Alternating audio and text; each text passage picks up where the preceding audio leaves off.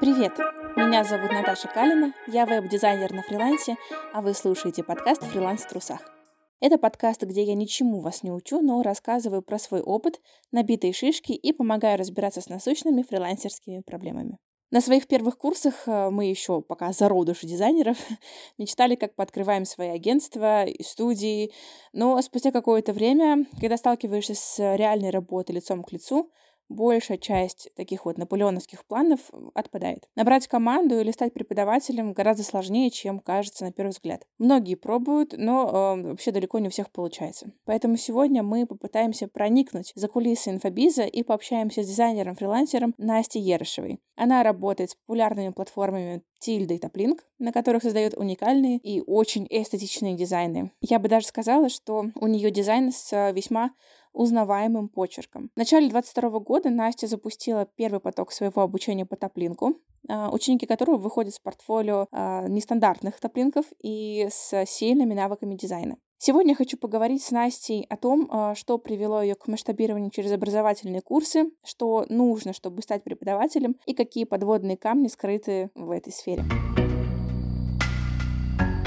Настя, привет. Расскажи, как ты решилась на запуск своего курса? На самом деле у меня эта идея давно была в голове. Вот я хочу запустить там свое обучение, я уже до этого доросла, ведь тем более я уже запускала, ну, такие маленькие консультации. А ты уже сколько на фрилансе?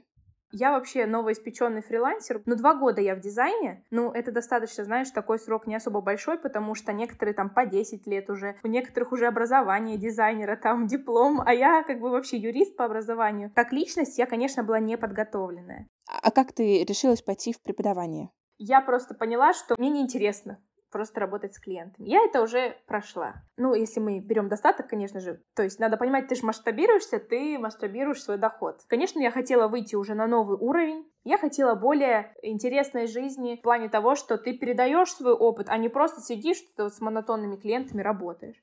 Я начинала с консультаций. И когда я поняла, что это реально круто, ты же заряжаешься, когда ты даешь консультации, а когда ты работаешь с клиентами, ты там как бы работаешь, э, ну, даже делиться работами уже не хочется там в блоге, потому что тебе реально это надоело. И когда ты вырос к тому, что ты хочешь обучать, обучить так, чтобы взять потом в себе в команду, и эти кли- заказы делали твои ученицы, а ты в дальнейшем еще какие-то обучающие продукты выпускал, и там взращивал хороших, крутых специалистов, эта мысль вот прям плотно засела у меня. Знаешь, что я сейчас слышу? Важен внутренний огонь готовность делиться знаниями, уверенность, что тебе есть чем поделиться.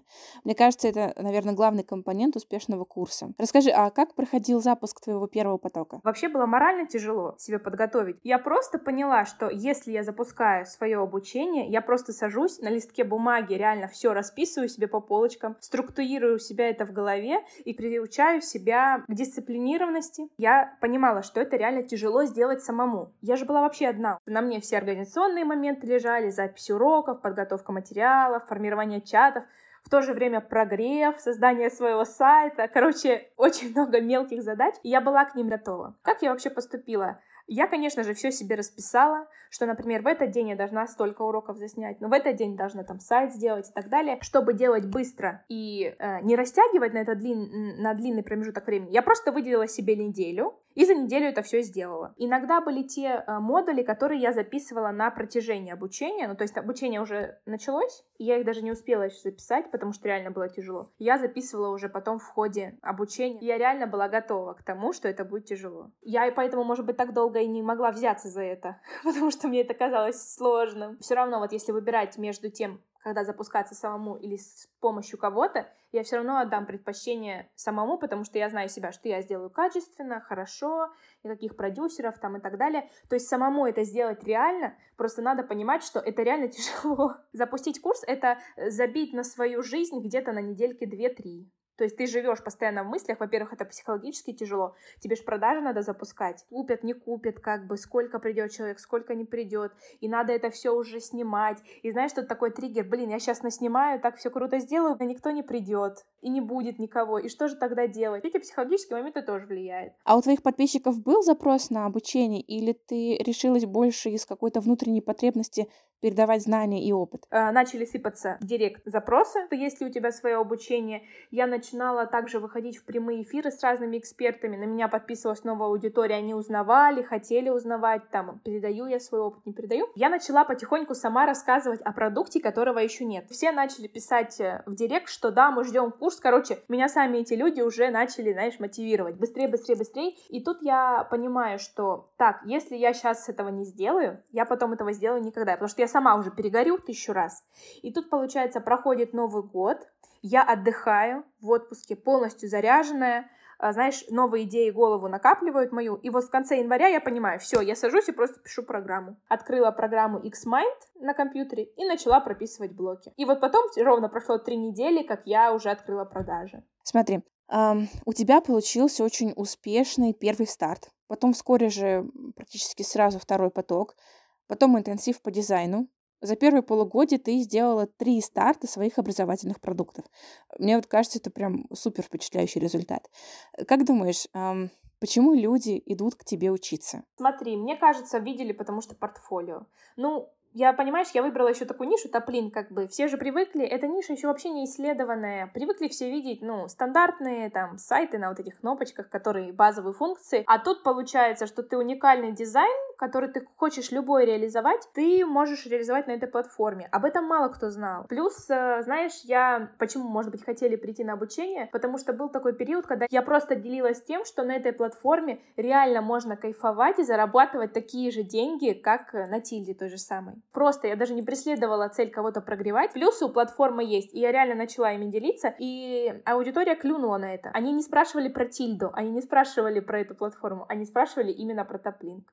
И тут у меня не было сомнений, что э, аудитории это реально интересно, потому что они посмотрели мое портфолио, что я делюсь, что я работаю с эм, крупными блогерами, они тоже выбирают эту платформу. И, видимо, аудитория вот поняла, что на этой платформе можно создавать такие сайты. И они захотели этому обучиться. Я думаю, что это так сработало. Слушай, ты прям так уверенно звучишь, и это, кстати, очень импонирует.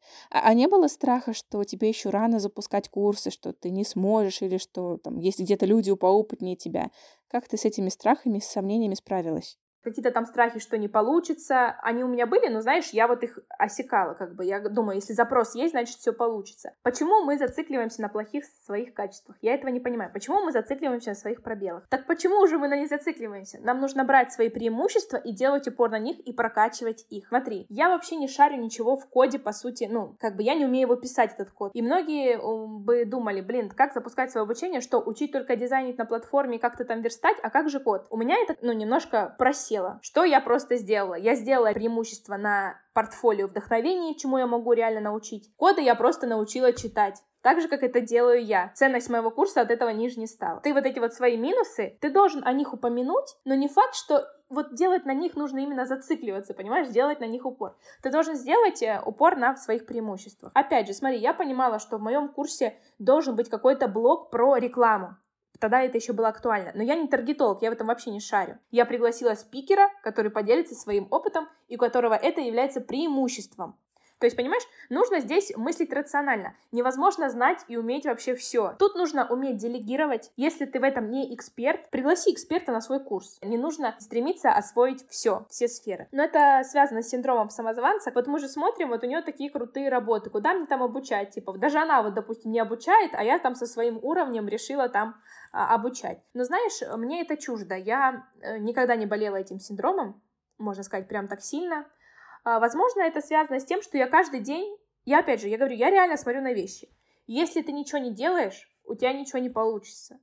Надо каждый день брать и практиковаться. То есть практика, практика, практика, практика. Не так, что, знаешь, блин, ну вот у нее получается, что же она такое делает? Да она тоже сидит, практикуется каждый день, она не вылазит с этого компьютера. И вот здесь э, я поняла, откуда пришла ко мне эта уверенность, потому что я сидела, каждый день что-то делала. Плюс, конечно, обратная связь от аудитории, как-то вот быстро на меня стали, знаешь, дизайнеры подписываться, поддерживать, возможно, потому что вот с блогерами там сотрудничала. Это что же уверенность в себе придает. То есть здесь, мне кажется, знаешь, каждый должен найти что-то для себя, вот где-то почувствовать свою опору. Во-первых, выписать свои преимущества и свои недостатки и понять, что надо делать упор на преимуществах на этих. Про недостатки немножечко забыть. Осваивать там что-то, знаешь, по чуть-чуть, но не погрязнуть в том, что ты говно в этом плане. И найти опору вот от общества, вот это тоже очень важно. Общество, ну, это как бы наше комьюнити, да? Во-первых, надо стремиться самому быть дружелюбным, под, поддерживать там других, и тогда тебе это все вернется, будут поддерживать тебя, ты будешь чувствовать в себе там, что ты реально круто, блин, кому-то это понравилось, и на самом деле все думают, ой, фигня, маленькими-маленькими шагами эта уверенность в тебе будет сращиваться. Раз уж мы начали про личные качества, как ты думаешь, каким должен быть человек, который стремится к росту и развитию на фрилансе через обучение? Это ведь ну, не всем подойдет. А, да, конечно, это не всем подойдет. Смотри, просто есть люди, которых устраивает то, чем они занимаются очень много лет. Вот села на дизайн, ее все устраивает, доход устраивает, все. Мне кажется, в человеке должен быть какой-то огонек. Конечно, чтобы запустить свое обучение, нужно быть все равно лидером, чтобы за тобой хотелось, может, наблюдать, тобой хотелось идти. Ты должен уметь вызывать доверие у людей, которые видят тебя впервые. А, почему я это говорю? Я э, собирала, конечно же, обратную связь э, с обучения, и многие, знаешь, там указывали, что мы попали в блог впервые и уже готовы были там через 15 минут купить. Я не тот человек, который любит э, выходить в сторис, много там что-то рассказывать, делиться своей жизнью. То есть вот для меня это может быть минус таким качеством нужно обладать, да, если там мы говорим о личном бренде и так далее. Я вот человек не такой, и я вот просто э, поняла, что мне нужно научиться быть э, открытой, гореть самой своим продуктом, чтобы его хотели купить другие. Все это транслировалось через лидерские качества немного. Все должно идти от личности. Никакой лени, полная продуманность до, до мельчайших там мелочей и самому полюбить и поверить в свой продукт. Это вот я считаю, это качество в человеке. Самому поверить в себя. Ну, оттуда уже пойдет эта харизматичность, лидерство там и так далее. Ты должен сам верить в свою уникальность. Не смотреть на успехи других, а быть лучше самого себя. Это тоже качество. Почему? Потому что, смотри, а, многие не запускают обучение, потому что думают, что уже их очень много, господи, кто будет у меня что-то там покупать, там, у конкурентов их полно. Нет, ты должен проанализировать, конечно, конкурентов, какой у них продукт, и сделать на 15% лучше, чем у них. И перенести свою какую-то индивидуальность. Ты должен уметь видеть свои преимущества, чтобы ими поделиться. Да. Личность преподавателя очень важна. Я бы, наверное, даже сказала, что это чуть ли не важнее самой программы. У меня тут недавно случай был, мне написала знакомая и спросила совет, кому идти учиться веб-дизайну. Я ей дала пару рекомендаций, а в ответ она мне скинула а, сайт одной девушки с ее курсом и спросила, что я думаю о программе. А мне как бы и сказать было особо нечего, потому что программа, может, и хорошая, но я бы все равно не купила курса этой девушки. Просто потому что она мне вот, ну, как человек не нравится. Так что ученики будут э, приходить на преподавателя, и очень важно быть собой. Угу, да, согласна тоже здесь. Настя, а скажи, пожалуйста, как изменилась твоя жизнь после того, как ты сменила фокус внимания с ведения клиентских проектов на обучение? Есть ли какая-то прям вот кардинальная разница в том, как раньше был организован твой быт и теперь? А, да, очень э, интересный вопрос. А, смотри, вот, например, сейчас у нас 16.35, я пока что еще не садилась за работу. мое утро, там рутина, э, просто рутина моей жизни. Я уже сходила там в город, встретилась с подружкой и так далее. Я еще даже, может, сегодня в понедельник и не сяду за ноутбук, потому что мне никаких важных задач нет, работа кипит за мной. Я все это настроила. Э, мои инструменты работают. Как было раньше? Я просыпалась в 7, я завтракала, я бежала, блин, сразу то сделать, то сделать. Иногда бывало, что клиенты вообще из других стран, у нас часовые пояса не сходятся, она на Бали, у меня 3 часа ночи, я сижу это делаю, блин, и я поняла, что все хватит, стоп, э, хватит, иначе это просто это не жизнь, а какая-то, какая-то, блин, знаешь, день сурка. И я начала ценить свой отдых. И, кстати, я начала его ценить как раз тогда, когда я в том году ушла в отпуск, получается, зимой, длинный такой, мы там путешествовали, и я поняла, что я заряжаюсь, когда я отдыхаю. То есть я в ресурсе. А когда ты не в ресурсе, ты не можешь ничего делать. И вот получается, на этом ресурсном состоянии получилось запустить аж свой обучающий продукт. 24 на 7 было вот реально до того, как пока я не запустила курс. Я могла 9 проектов тянуть сама на себе. А сейчас, получается, эти 9 проектов я раздала, ничего не потеряла, еще я отдохнула, встретилась с друзьями, заметила свою жизнь, заметила, например, лето, которое аж 90 дней в году. А каким ты видишь свое дальнейшее развитие? А, ты делаешь ставку на преподавание обучения или допускаешь, что а, снова вернешься к ведению клиентских проектов? Знаешь, и назад возвращаться к проектам самой. Я иногда делаю что-то, конечно, я беру каких-то клиентов, которые мне прям очень там э, нравятся. Я, конечно, сама над этим работаю, но полностью забить на вот это, чего я сейчас достигла, как бы откатиться назад, это же потом сколько надо сделать опять шагов вперед, чтобы опять это же пройти и выйти на новый уровень. Я хочу больше сконцентрироваться на уже на преподавательском, знаешь. Опять же, это тоже система, которую я продумала. продумала. Я не просто передаю заказы, а это моя команда. По сути, разработчиком являюсь я. Все проходит под моим контролем. Все общение с клиентом складов... идет через меня. Э, контроль дизайна, контроль верстки, все это идет через меня. А, выплата по прайсу учениц идет через меня. А, я же тоже на этом зарабатываю. Я же закрываю клиента сознательно на высокий чек, чтобы заработать сама и дать возможность заработать своим ученицам. Но опять же, э, вот это вот время, которое я трачу, например, на создание дизайна, верстку там и так далее, все равно я себе, получается, дарю, потому что это делают ученицы. И как раз это время я трачу на проработку своих обучающих продуктов. А, вот как раз так получилось, что я запустила первый поток, я выделила себе нескольких учениц, они работали над дизайнами, Получается, одна работает, например, с одним клиентом, другая с другим. А, мои клиенты ко мне обращаются, они знают, что я могу им помочь, никакого простоя нету, да, работа здесь идет, а я в то время думаю над вторым потоком. И я вот, знаешь, поняла вот этот принцип Паретта, что 20% усилий, 80% результата, это вот реально, я только сейчас к этому пришла, потому что я начала больше, меньше работать, но доход мой от этого не изменился, он только начал масштабироваться. Мы сейчас обсуждаем, что преподавание — это вариант масштабирования и роста для, фри- для фрилансера. А как ты планируешь свой рост как преподавателя, автора обучающих программ? у меня такая мысль масштабироваться в плане именно а, своей команды. И что, например, я хочу пригласить, например, спикера, но под, мо- под моим именем запускать другие совсем обучающие продукты, то есть не связанные с моей сферой. Такое вот у меня есть в мыслях, но для этого нужно хорошо сейчас продвигаться прокачивать свой блог, а для меня это очень тяжело дается, это что-то за гранью, знаешь, нового, полностью открываться там, общаться с аудиторией, для меня это немножко тяжело, потому что я человек такой. Ну, не люблю это как бы все, знаешь, показывать. И я понимаю, что мне вот это время сейчас нужно пустить именно на продвижение. Взрастить себе блог, чтобы в дальнейшем моя команда, конечно же, как агентство, работала с проектами, и мое агентство работало как агентство обучающее. Но не только те курсы, которые которых я ас. Это топлинг, дизайн, там и всякие интенсивы, а, и все, что связано там с общением с клиентами, консультации, но что-то другое. Например, какой-нибудь курс по Reels, курс по визуалу и так далее. То есть, понимаешь, да? Вот, поэтому я сейчас вижу свое развитие только в продвижении блога и в дальнейшем запуске, да, разных обучающих продуктов. Но, опять же, те продукты, которые чисто мои, я не буду прям вот ставить на конкретный поток. Все равно я буду там участвовать, никаких кураторов, то есть я лично сама это все буду курировать, а другие курсы, пусть они продаются в моем блоге. Какие советы ты можешь дать фрилансерам, которые э, планируют свой рост, масштабирование через э, свои курсы? Нужно, во-первых, рассказывать о своем продукте с точки зрения любви к нему. То есть не просто там вот эти вот э, постоянные прогревы, от которых все устали, э, что-то прочитать про экологичные продажи, изучить какие-то основы маркетинга, психологии людей, никогда не впаривать свой продукт, знаешь, задалбывать прям людей и никогда не давить на их а, боли и недостатки. Да, да, да, вот эта вот история, у тебя ничего нет, просто потому что ты не пошел на мой курс, это уже, конечно, кануло в лету. Хотя бы потому, что все уже в курсе, что именно так тебе пытаются втюхать свой продукт. И даже если курс крутой, с классной программой и какими-то прям невероятными плюшками и результатами, с такими продажами возникает только негатив и отвращение какое-то.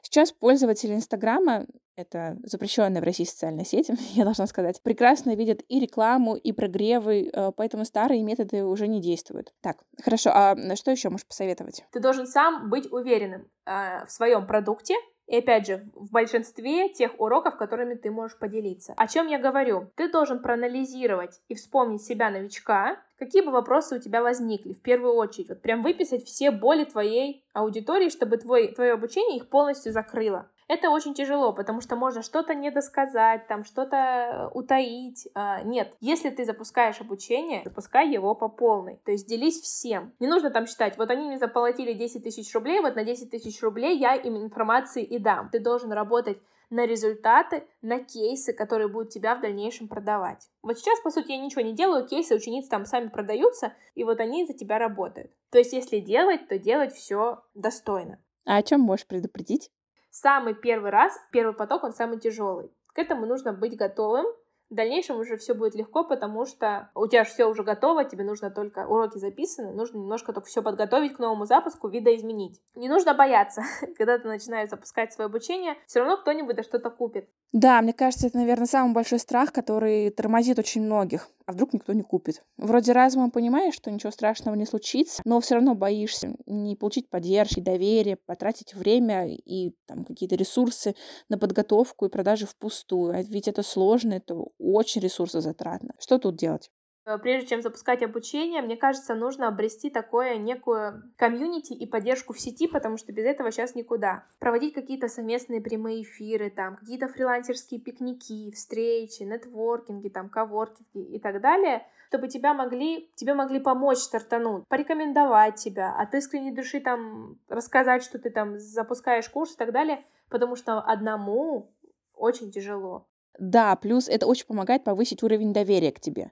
Как у тебя получилось? Видно, что ты горишь своим делом, своими курсами, а, видно классные результаты твоей работы, клиентской работы. Мне кажется, очень важно, что ты сначала получала запрос на продукт, а потом его создала. И курс твой прям классный. Я же сама покупала тебе интенсив по дизайну и видела объем информации, который ты даешь, а, уровень твоего включения, ответы девушкам в чате. Это очень дорого стоит. Хороший курс в наше время вообще дорого стоит, особенно если он качественный, какой-то уникальный, дает по-настоящему а, хорошие а, знания и результаты. Спасибо, я долго к этому шла, как бы вот, да, сейчас будет новый поток, что я буду все равно еще модернизировать, у меня есть уже идеи, я уже веду переговоры со многими экспертами, а, потому что хочу все-таки в этот продукт реально вкладывать. Не просто, знаешь, запустил там его три-пять раз одно и то же, как бы это не моя история, мне самой интересно это делать. И вот когда ты запускаешь продукт, который тебе самой, самой как бы интересен, тогда ты живешь этим, и вот такие вот результаты получаются. Настя, спасибо, что пришла, рассказала про свой путь. Я очень рада была с тобой поболтать. Мне кажется, сегодня прозвучало прям много важных и интересных мыслей. И те, кто мечтает развиваться через обучение, подчеркнут для себя много полезного. Спасибо. Это тебе большое спасибо за приглашение. Рада была пообщаться. Лично я после разговора с Настей сделала для себя пару важных выводов. Надеюсь, и вы тоже. На этом мы будем заканчивать. В описании к выпуску вы найдете ссылку на Настю и ее обучающие продукты, а также на ее блог. Там же ссылка на телеграм подкаста и все остальные а, ссылки на разные соцсети. Задавайте вопросы, оставляйте комментарии и не забывайте ставить оценки подкасту на той платформе, где вы обычно слушаете подкасты. Это очень-очень-очень важно. Спасибо, что были сегодня со мной. А в следующий раз нас ждет продолжение разговора о росте и масштабировании, но уже через развитие своей команды. Не переключайтесь, поболтаем.